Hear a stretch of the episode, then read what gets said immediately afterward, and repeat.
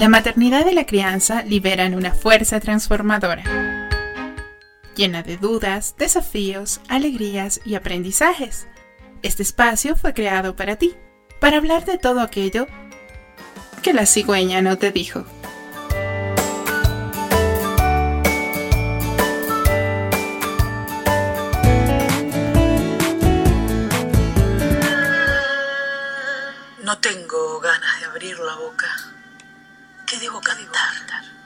Yo, odiada por la vida, odiada por la vida. No hay diferencia entre cantar y no cantar. ¿Por qué debo hablar de la dulzura cuando siento tanta amargura, amargura? Oh, el festín del opresor me tocó la boca. No tengo ni un compañero en esta vida. ¿Para quién puedo ser dulce? No hay diferencia entre hablar, reír, morir, ser. Yo, con mi soledad agotada, con dolor y tristeza, nací para, para nada. La boca se debe presentar. Oh, mi corazón, ya sabes que es primavera y momento para celebrar.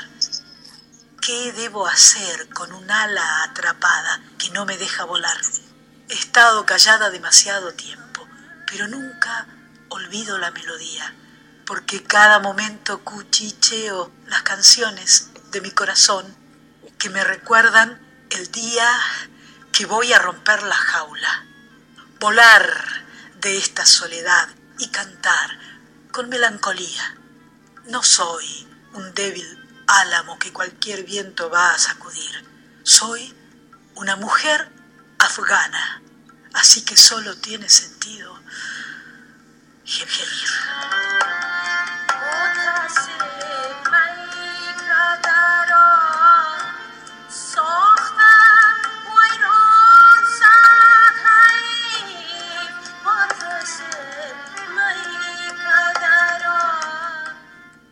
desgarrador poema de Nadia Anjuman, poeta afgana nacida en 1980, muerta en el 2005 tras ser asesinada a golpes por su esposo y por la familia de este.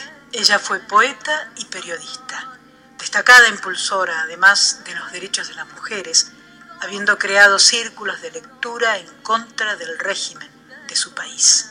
En el año 2005 publicó mientras vivía el libro Gol e Duty.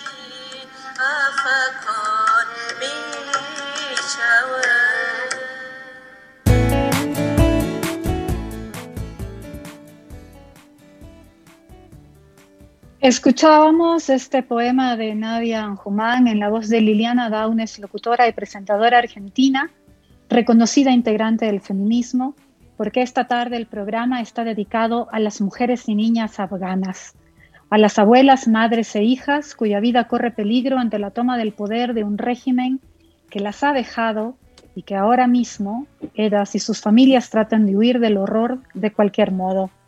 Soy Andrea Ávila y esto es La cigüeña no te dijo. Me acompaña como cada viernes el Pato Pinos en los controles. Transmitimos por la señal de Radio Pichincha. Bienvenidas y bienvenidos.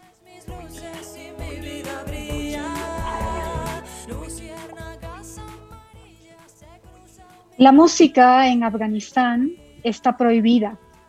Tocar música es considerado por los talibán un pecado pero hay un criterio muy especial al respecto. La música siempre es secular, nunca religiosa. Por tanto, las recitaciones musicalizadas de fragmentos del Corán, no son considerados música, tampoco las nanas que las madres cantan a sus bebés para dormir, porque la música es más instrumental que vocal y además porque para ser considerada música debe ser interpretada por profesionales.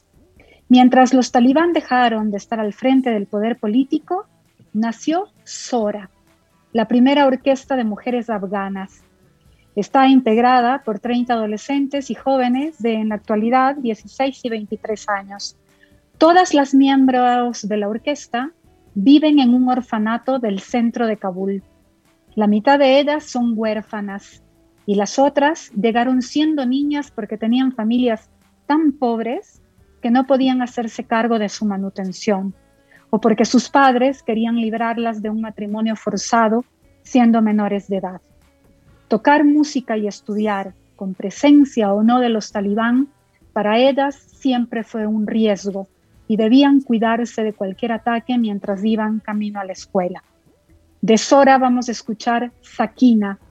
Las acompañan estudiantes de la orquesta del Colegio de Ginebra. Las conduce Sariba Adiba.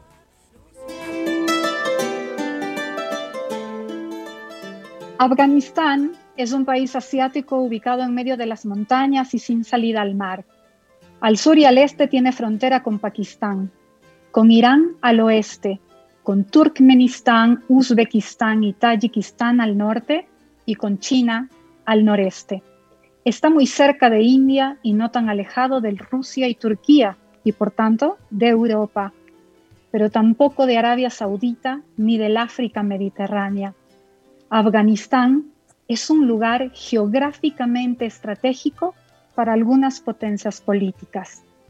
En el siglo XIX la disputa fue entre la Rusia zarista y el Imperio Británico, los ingleses terminaron invadiendo Afganistán en 1839 y abandonaron su territorio tres años después, luego de un levantamiento popular que aniquiló a todos los soldados ingleses afincados en territorio afgano. En el siglo XIX, entre 1979 y 1990, Afganistán fue invadido por la Unión Soviética. En ese contexto surgieron los mujahidines, combatientes que se oponían a la invasión soviética y que en 11 años lograron su retirada con apoyo financiero de Pakistán, los Estados Unidos y otros países occidentales. Y entonces empezó la guerra civil afgana. En 1994 aparecieron los talibán, quienes fueron ganando terreno y poniendo su orden en medio de un gran caos. En dos años llegaron y tomaron Kabul, la capital. Y además, Afganistán se convirtió entonces en territorio de Al Qaeda, la organización terrorista islámica. Y tras el atentado de las Torres Gemelas en 2001, Estados Unidos invade el país en búsqueda de Osama bin Laden. Veinte años después, hace pocos días, los talibán regresan al poder y Estados Unidos abandona Afganistán. Así estamos. Para hablar de la situación actual en este país asiático, nos acompaña Eric Samson, corresponsal de Radio Francia Internacional y miembro de Reporteros Sin Fronteras, una organización que defiende la libertad de prensa y de expresión en el mundo. Además, Eric es profesor universitario. Bienvenido. Muchas gracias por aceptar nuestra invitación. No, encantado. Buenas tardes a, a ti y a tus oyentes. Eric, ¿qué pasa ahora mismo en Afganistán? ¿Cuáles son los últimos reportes? Bueno, todavía estamos, eh, el, interés de muchísimos medios está ubicado alrededor del aeropuerto, ¿no? Para las operaciones de, de evacuación, eh, que no sabemos muy bien cuándo terminarán. Los Estados Unidos han dicho que podían, podrían quedarse hasta el 31 de agosto, quizás un poco más, o sea, por lo menos hasta que puedan evacuar la gente que tienen planificado eh, evacuar, pero es muy complicado. Yo leía reportes, de, por ejemplo, de pilotos eh, ya no hay aviones civiles, por ejemplo, ya, ya no hay compañías civiles, todos los aviones que van son aviones de transporte eh, militares. No hay cómo eh, recargar combustible en el aeropuerto de Kabul, entonces tú tienes que poner combustible en uno de esos países cercanos, Uzbekistán, lo que sea, para ir a Kabul, cargar gente y, y, regresar a donde sea que, que, vaya. Entonces hay puentes aéreos organizados, por ejemplo, yo sigo más lo de, de Francia, pero el puente aéreo va de Kabul a, a, los Emiratos Árabes Unidos, donde Francia tiene una base, y de ahí hacia París eh, con otros, otros aviones, pero es, o sea, es peligroso. Por ejemplo, la, ¿cómo se llama? El control aéreo, los radares y todo eso ya están asumidos por los eh, militares norteamericanos, porque todo lo demás, todo lo que es, o sea, los radares que existían antes por afganos y todo eso ya no, no funciona. Entonces, la evacuación como tal es, es arriesgada. Todos hemos visto esas imágenes de aviones repletos de gente sobrecargados y que igual seguían despejando.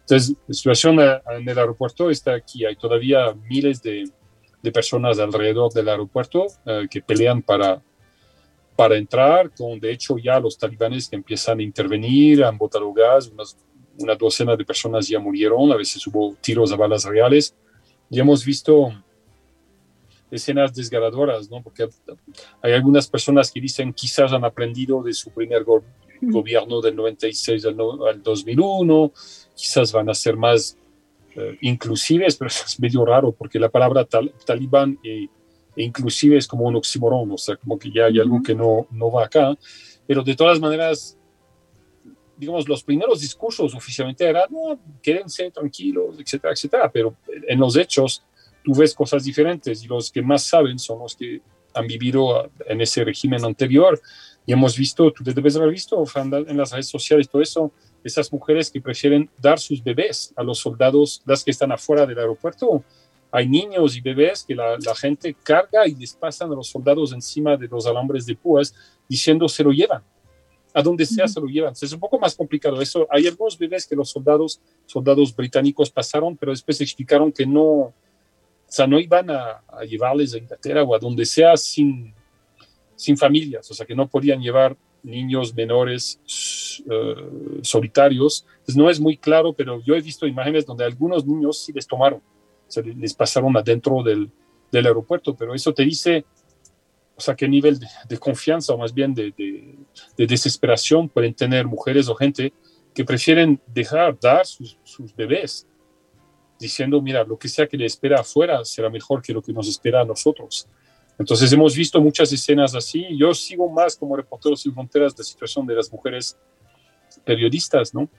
Pero ya hemos visto en Twitter, por ejemplo, una presentadora de noticias, que eso fue ayer o anteayer, que dijo, mira, yo fui a mi oficina a trabajar, el canal, ya me, bloquearon, me dijeron que no. Uh, entonces se multiplican más bien las... Uh, eh, o sea, lo que, lo, que, lo que existía antes. Obviamente no tenemos todavía esas escenas tristemente célebres de lapidaciones en vivo, de homosexuales asesinados haciéndoles caer encima muros. Eso no está. Se puede decir que los talibanes estén esperando que, no sé, que los occidentales se vayan pero estamos viendo que ya están empezando a hacer más difícil la evacuación de los afganos, o sea, están bloqueando, están dejando pasar a los extranjeros, pero están aparentemente bloqueando cada vez más los afganos que quieren ir al aeropuerto. Y, bueno, o sea, después, de, después de lo que hemos visto, después de lo que vemos ahora, por ejemplo, más de unos, un centenar de medios ya han sido cerrados. En Kandahar la, la, radio que quedaba abierta ya la han rebautizado Radio Sharia, como lo, lo, hacían del 96 al 2001, donde todos los medios fueron cerrados, solo quedaba la radio pública, que era la Radio Sharia, o sea, Sharia es el nombre para la, la, la justicia islámica, que solo pasaba propaganda y, y propaganda para los talibanes y, y, noticias religiosas, nada más. O sea, eso ya está regresando entonces, eh, todavía sigue siendo un caos eh, eh, y el propio presidente Biden reconoció que eso era probablemente la evacuación más, más difícil, ¿no? Más difícil de, de sus últimos tiempos. Sí, Joe Biden dijo ¿no? que los estadounidenses no deben morir en una guerra, que los afganos no están dispuestos a luchar por sí mismos. Es una declaración también retórica, ¿no? porque fundamentalmente la guerra es un gran negocio y también hubo mucha corrupción y un aumento exponencial de los cultivos de opio mientras los estadounidenses estuvieron en territorio afgano. Entonces, aclaremos también que los soldados estadounidenses no necesariamente pertenecen al ejército, sino que son contratados por compañías de seguridad que brindan servicios de guerra al gobierno estadounidense. ¿Cuál era la situación de las tropas en Afganistán? A ver, este, primero, no es totalmente cierto decir que los afganos no están... Hay algo, de, algo cierto, porque todo el mundo se sorprendió de que en 10 días todo se haya caído, aunque algunos expertos lo habían dicho, habían dicho que sí se retiran tan rápido, o sea, dejando cualquier apoyo aéreo, o sea, yéndose de una, que eso iba a pasar, algunos lo habían previsto, pero muchos se sorprendieron. Todo lo que era la, inteligencia en particular en Londres y en Washington, no pensaba, sinceramente, creo que se iban a caer tan rápido. Pero decir que los afganos no han pelado no es enteramente cierto, porque de las fuerzas de seguridad afganas, o sea, el ejército y todo eso, de las 300.000 eh, eh, personas que oficialmente son parte del ejército afgano.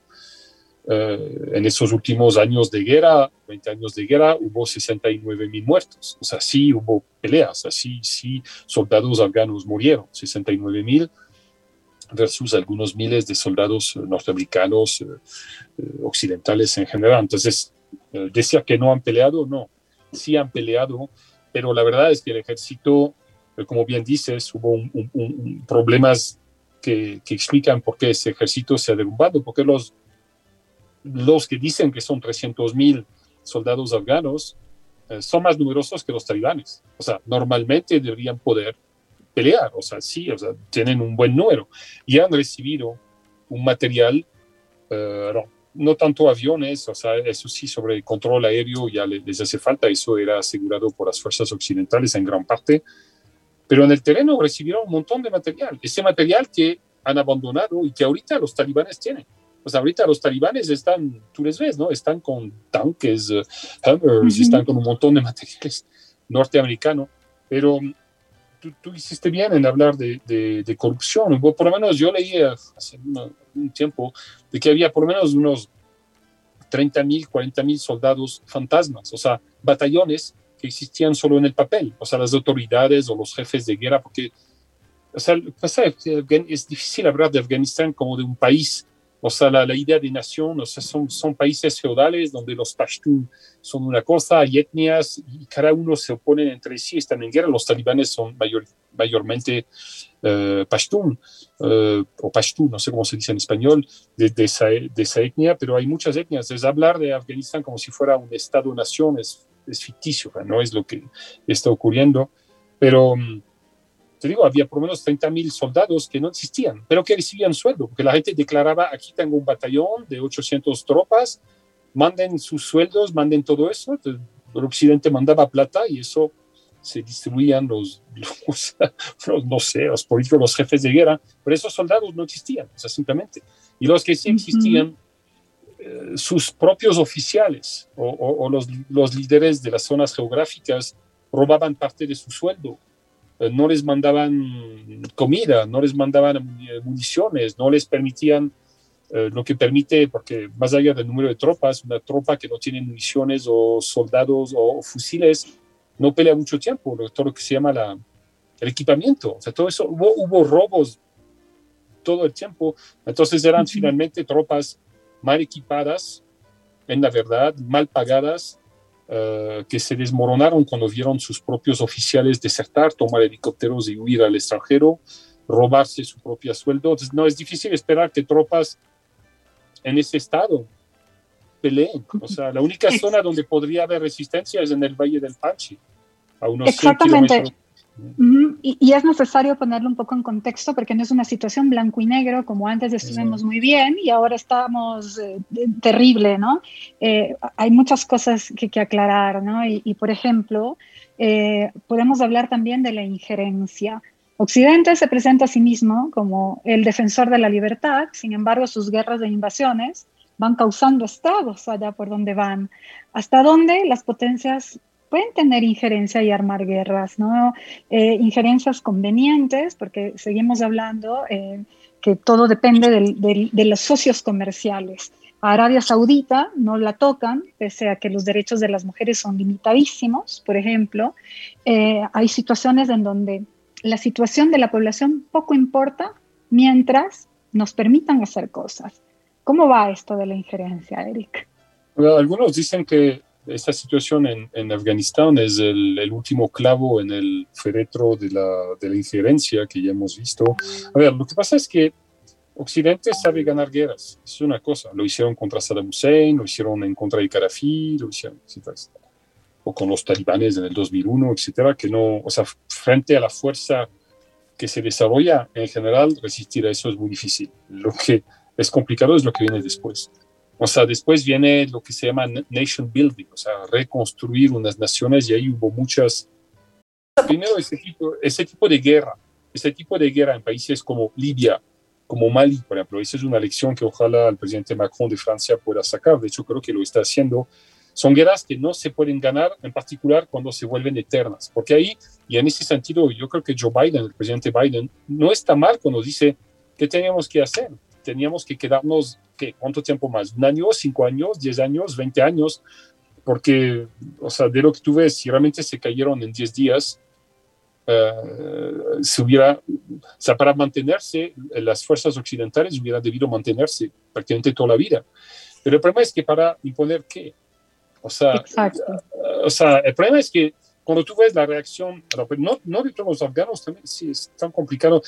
Los que van a sufrir van a ser la poca clase media que existió, y en particular las mujeres, pero digamos la clase media, los de Kabul, de, los centros urbanos, que de alguna manera en 20 años, desde hace 20 años, desde la caída de los talibanes, dieron algo de derechos crecer las mujeres que pudieron estudiar, que, que pudieron trabajar, etcétera ellos son y ellas son los que van a, a, perder eh, muchísimo. Pero hay una gran diferencia entre la situación en las ciudades, los centros urbanos es una cosa, en, uh, los, uh, en el campo es totalmente diferente. Entonces, yo creo que ojalá la gente entienda que querer tomar un modelo occidental, tipo de democracia, la, a la griega, ¿no? representativa, con un parlamento, un poder ejecutivo, ¿no? y tratar de decir, ok, pongamos eso en Irak, pongamos eso en Afganistán, pongamos eso en Libia, pongamos eso en países que tienen estructuras más tribales, étnicas que otras cosas, no está tan, no está tan fácil. Y después hay también los errores que se cometen, quizás la, una gravísima, por ejemplo, de los Estados Unidos, por ejemplo, la invasión de Irak, la segunda invasión de Irak, que fue hecha, ya ha sido reconocido y documentado ahorita sobre, um, sobre mentiras, o sea, que Saddam Hussein tenía una bomba atómica o tenía nexos uh -huh.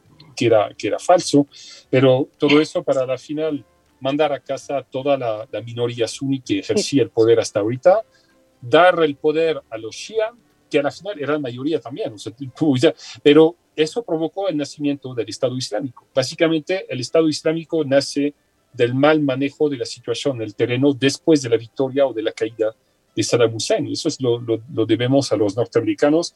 Entonces, manejar estos países Eric, según criterios es complicadísimo. Eric, vamos a seguir hablando de este tema. Vamos a hacer una pequeña pausa y volvemos con más de la entrevista. Seguro. La cigüeña no te dijo. Josefina Martorell es economista, trabajadora humanitaria, futbolista y feminista. Actualmente se desempeña como directora general de la Oficina de Médicos Sin Fronteras para América del Sur. Josefina vivió 10 años en Afganistán como parte del Comité Internacional de la Cruz Roja. Ella y otros conocedores de Afganistán, como el periodista Fernando Duclos, coinciden al decir que es un país con las personas más hospitalarias que uno pueda encontrar jamás. En medio de su dolor, de su crisis sanitaria u hospitalaria, siempre al borde del colapso, a los afganos nunca les falta un plato de comida para compartir. Josefina dio hace algunos años una conferencia en TED Talks Río de la Plata para explicar lo que sucede cuando las fronteras se caen. Vamos a escuchar el último minuto de su conferencia y luego le pedimos a Eric su comentario. Hoy estoy en Argentina trabajando nuevamente detrás de un escritorio. Pero no me olvido de todos los años que pasé en el terreno. Son todas esas vivencias, mis vivencias, las que me han formado y las que me han transformado en quien soy. Es la sonrisa de Chuey en el hospital de Malacal, es el abrazo con Abdulaziz al final de la campaña de vacunación, es la sonrisa de despedida de aquel niño en Quicamba luego de ayudarnos a desenterrar el auto. Son estos recuerdos y cientos más los que me siguen impulsando y los que me dan una razón de ser y de hacer. Hoy, estando a miles de kilómetros, esas personas siguen presentes en mí, recordándome que no se trata de un trabajo individual, ni de imponer nuestra ayuda. Se trata sobre todo de trabajar junto con la comunidad, de poder aprender unos de otros y de construir juntos los caminos que hacemos al andar.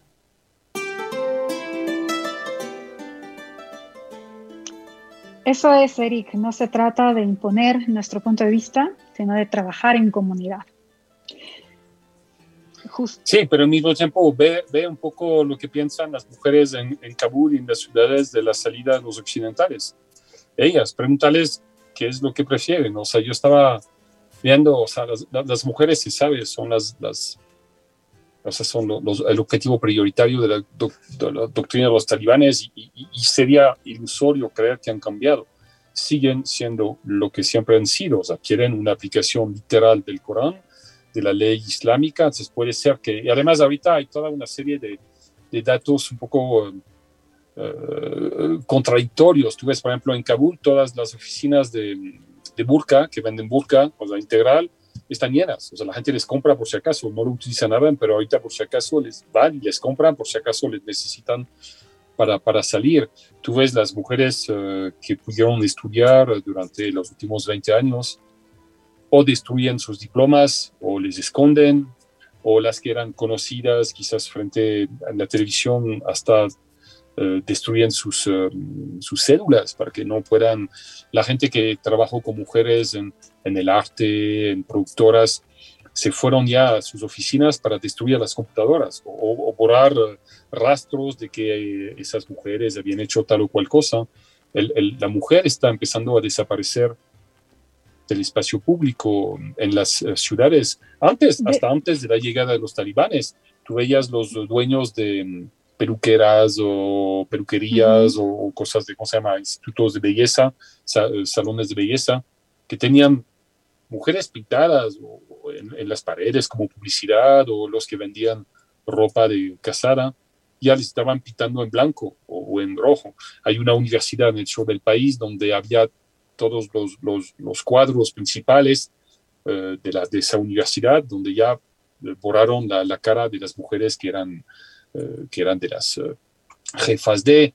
Um, algunas chicas sí ya regresaron a, a, las clases, ya vistiendo la, la, cosa, pero es complicado. Lo que tú dijiste muy bien, o sea, las mujeres en la época de los talibanes no podían eh, andar en la calle sin la presencia de un maharam, o sea, un chaperón masculino, miembro de, de su familia, flagelaciones, ejecuciones, lapidación por adulterio se daban lugar en la vía pública. Eso todavía no lo hemos visto, digo, o sea, eso todavía ahora, ahora no está. E, e Pero ¿qué pasará cuando se van los occidentales? Por eso que a veces se dice, sí, los occidentales hemos querido imponer, pero ahorita que nos vamos, tú ves que lo que reemplaza no... Exacto. no, es una, es una situación muy complicada porque igual durante estos 20 años la violencia persistía, no es que la situación fue muchísimo mejor para las mujeres, ¿no? En particular en el campo, ¿no? En particular, en, particular en, el campo. Por ejemplo, Sarifa Gafari, la primera alcaldesa y también la más joven, fue electa cuando tenía 26 años, ahora con 29, fue, obtuvo un cargo político, pero no podía vivir en la ciudad donde la, en la que era alcaldesa porque su vida corría peligro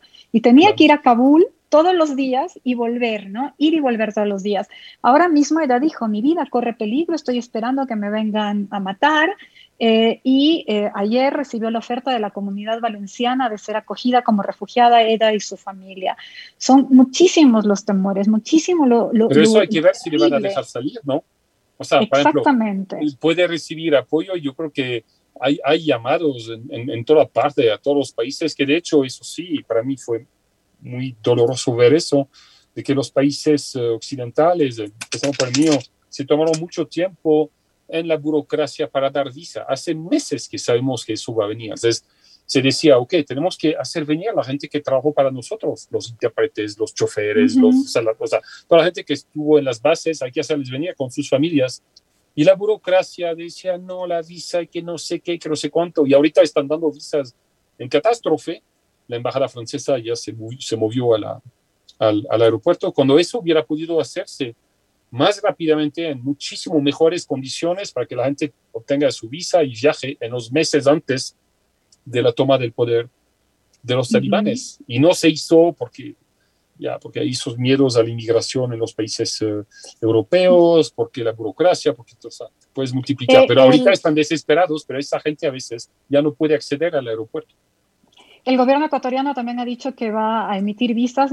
En los últimos años solo ha emitido 250 visas a ciudadanos afganos. Es una cantidad insignificante, la verdad. ¿y cómo, y como tú dices, también habría que ver. ¿Y de dónde, dónde, dónde les recuperaría? O sea, recuperaría gente que, que, ha sido evacuada, que está esperando en otros países. Okay, ¿por qué, van a hacer? ¿Cómo, ¿Cuál va a ser el plan? Efectivamente, aparte Porque de, no creo que, va, no creo que el Ecuador vaya a mandar un, Hércules a Kabul, ¿no? O sea, seguramente será recuperar gente que ya ha sido evacuada por Estados Unidos, Alemania, Francia.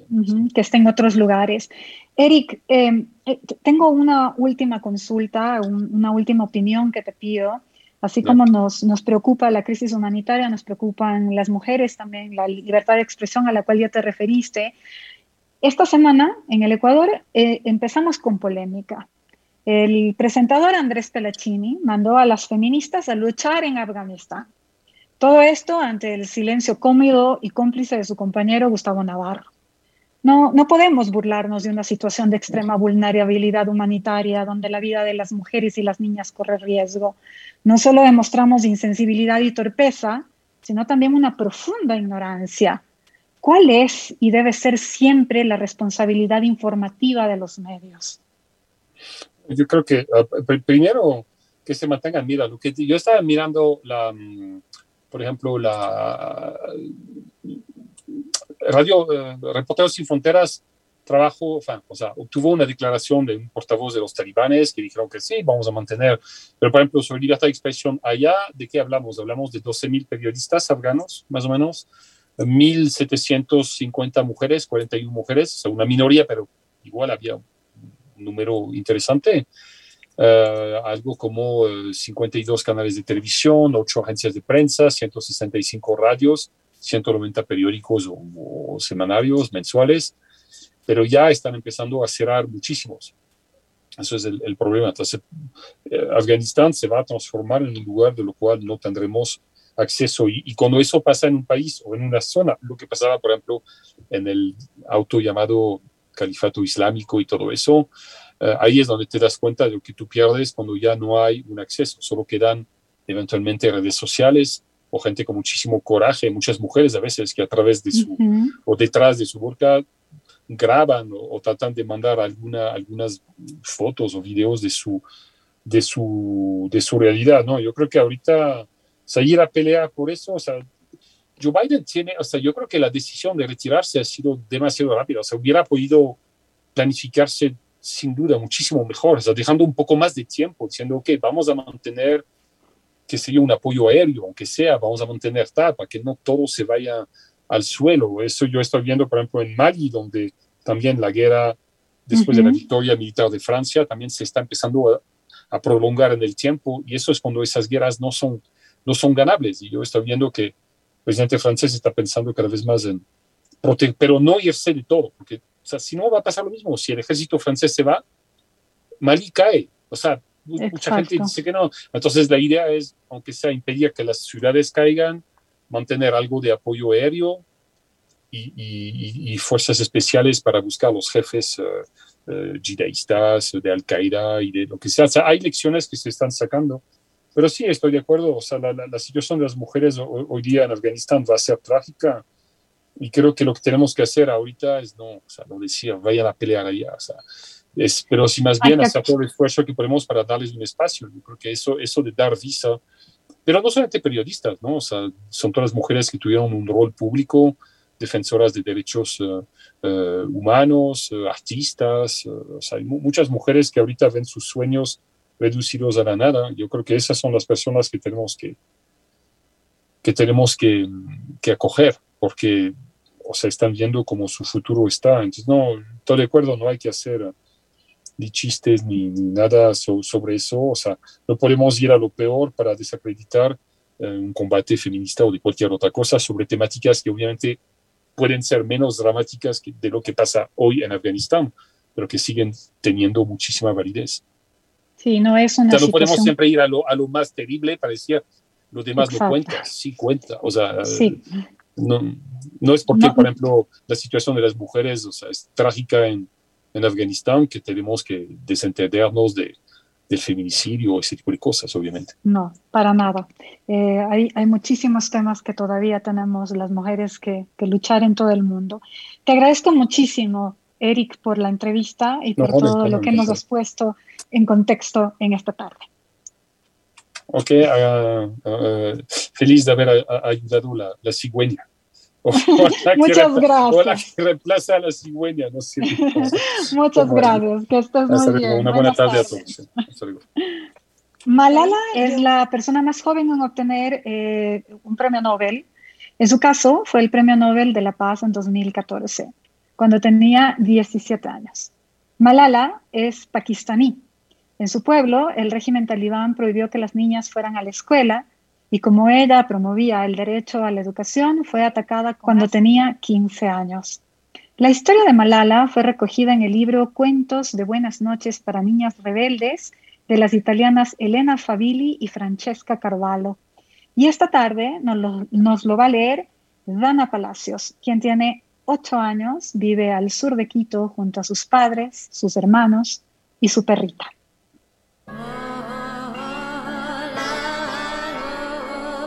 Malala Yousafzai. Había una vez una niña que adoraba ir a la escuela. Su nombre era Malala. Malala vivía en un apacible valle en Pakistán. Un día un grupo de hombres armados llamados talibanes tomaron el control del valle y atemorizaron a la población con sus armas. Los talibanes les prohibieron a las niñas ir a la escuela. Mucha gente no estaba de acuerdo, pero creía que lo más seguro era resguardar a sus hijas en casa. Malala pensó que era muy injusto y empezó a quejarse de ello en internet. Amaba tanto ir a la escuela que un día declaró en televisión, la educación les da poder a las mujeres. Los talibanes están cerrando las escuelas para niñas. No quieren que las mujeres tengan poder. Unos días después, Malala se subió al autobús escolar, como de costumbre. De pronto dos talibanes pararon el autobús y se subieron. ¿Quién de ustedes es Malala? gritaron. Cuando sus amigas voltearon a verla, los hombres le dispararon en la cabeza. Por fortuna la llevaron de inmediato al hospital y no murió. Miles de niños y niñas le enviaron tarjetas con buenos deseos y Malala se recuperó mucho más rápido de lo que cualquiera habría imaginado. They thought that the bullet would silence us, but they failed. Creyeron que las balas nos silenciarían, pero fallaron. Tomemos nuestros libros y nuestros lápices. Son nuestras armas más poderosas. Una niña, una maestra, un libro y un lápiz pueden cambiar el mundo. Malala es la persona más joven que han recibido en el Premio Nobel de la Paz. Gracias.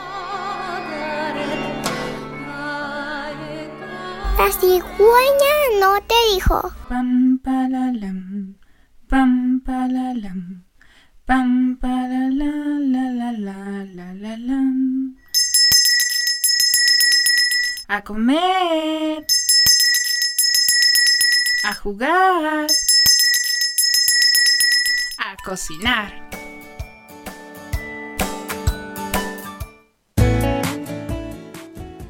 La receta hoy también viene de Afganistán. La Ari nos va a contar cómo preparar Borani Banjan, unas berenjenas al estilo afgano. El origen de las berenjenas data de 2000 años antes de Cristo, en los países del sudeste asiático, principalmente India, Birmania y China. En la Edad Media sus cultivos se extendieron por todo el Mediterráneo. Muchos países tienen platos típicos que incluyen berenjenas. Y hoy que hablamos de Afganistán, tenemos una receta de ese país, el Borani Banjan, con la berenjena como ingrediente principal. La vamos a hacer pollo y ya. Los ingredientes son unos cuatro dientes de ajo, un pimiento verde, dos cucharadas de mm, pasta mm, de tomate, una taza de agua, una cucharadita de menta picada, media cucharita de cúrcuma, media cucharita de pimentón dulce o papirica, pimiento, sal o azúcar moreno con cuarto de cucharadita de cada uno.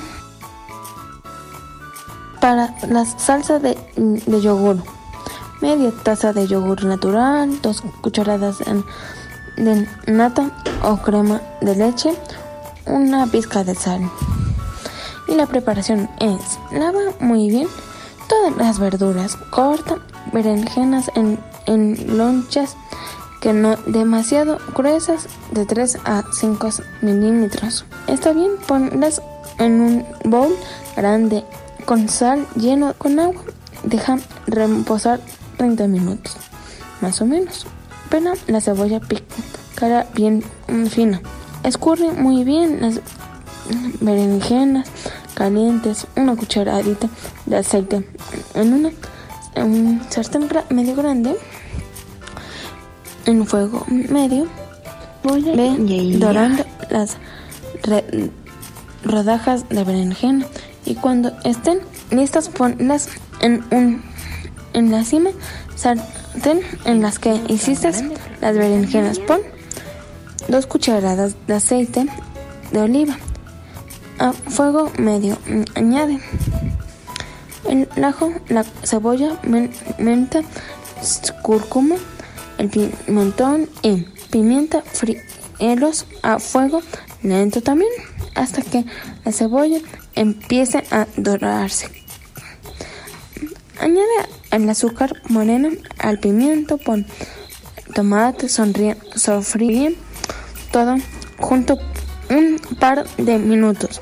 Añade las berenjenas, doradas hasta que el de tomate el agua al agua de vez en cuando hasta que el agua haya disminuido.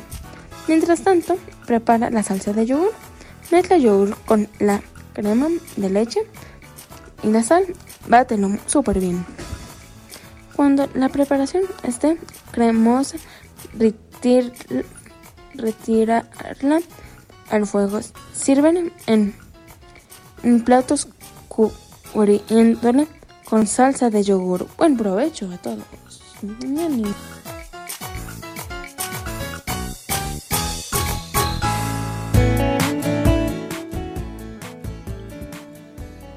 El mundo no es un lugar seguro para las mujeres. Hay lugares que son los peores sitios en los cuales nosotras podemos vivir están Afganistán, por supuesto, pero también Yemen, Sudán, Pakistán, Siria, según el índice de paz y seguridad del Instituto Georgetown.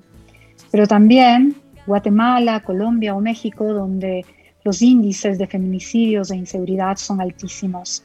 O Brasil, donde cuatro niñas menores de 13 años son violadas cada hora. Y hay otros tres que son los peores lugares para ser madres porque no hay licencia de maternidad. Papúa Nueva Guinea, Suazilandia y los Estados Unidos. Las mujeres tenemos muchos derechos por conquistar, sea cual sea nuestro lugar de origen o residencia. Este programa va dedicado a todas quienes luchan por su vida y su dignidad de millones de maneras y especialmente, como lo dije al inicio, a las mujeres y niñas afganas cuya situación preocupa y descorazona. Nos despedimos con música. Vamos a escuchar el cuarto movimiento de la novena sinfonía de Beethoven, la Oda a la Alegría, tocada por eh, Sora, la Orquesta de Mujeres Afganas, acompañada de estudiantes de la Orquesta del Colegio de Ginebra, dirigidas por Kevin Bishop. Hasta el próximo viernes. Gracias al Pato Pinos en los controles, a la Eli y a Galo en la producción. Soy Andrea Ávila y les agradezco por su sintonía.